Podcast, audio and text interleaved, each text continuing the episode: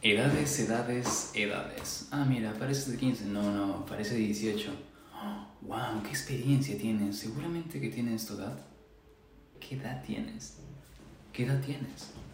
Porque si te pones a pensar, hay personas que parecen de una edad y tienen otra. Hay personas que supone que deberían saber cosas, pero no lo saben. Todo tiene que ver con la experiencia y no con la edad. Muchos confundimos la edad con la experiencia. ¿Por qué? Porque se supone, obviamente, que a medida que crecemos, vamos obteniendo más experiencia. ¿Por qué? Porque tenemos más oportunidades, tenemos más tiempo. Vamos a hacer un ejemplo sencillo. En un año hay 365 días. ¿Ok? En dos hay alrededor de 700. Estamos. O sea, no tienes más posibilidades de conseguir algo.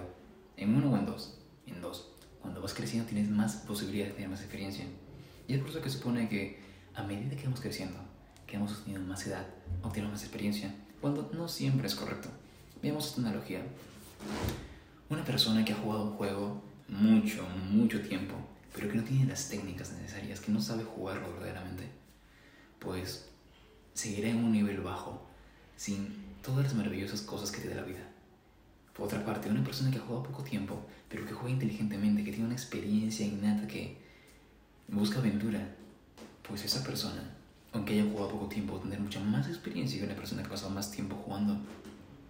Todo depende de la perspectiva, todo depende de las experiencias que tengas, de las oportunidades que encuentres en la vida, del camino que te hagas, no necesariamente de la edad.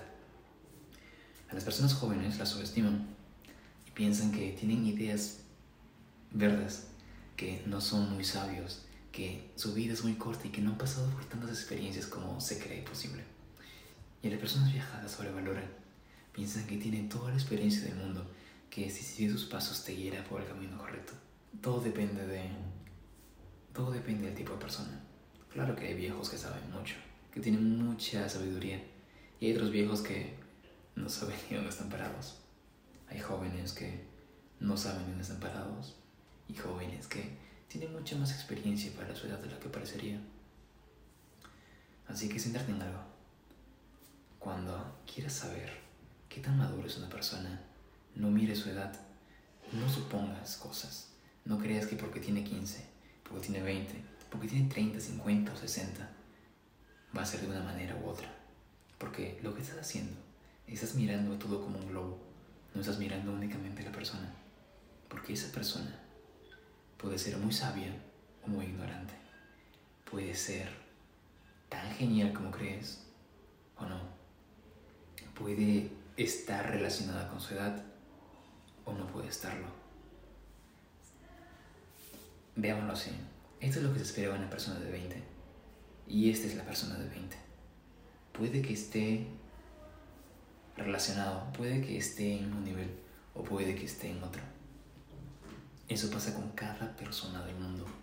Así que no te centres en la edad. Céntrate en cómo es verdaderamente esa persona. ¿Ok? Llora y ahora respóndeme algo. ¿Tú qué edad tienes con relación a tu experiencia?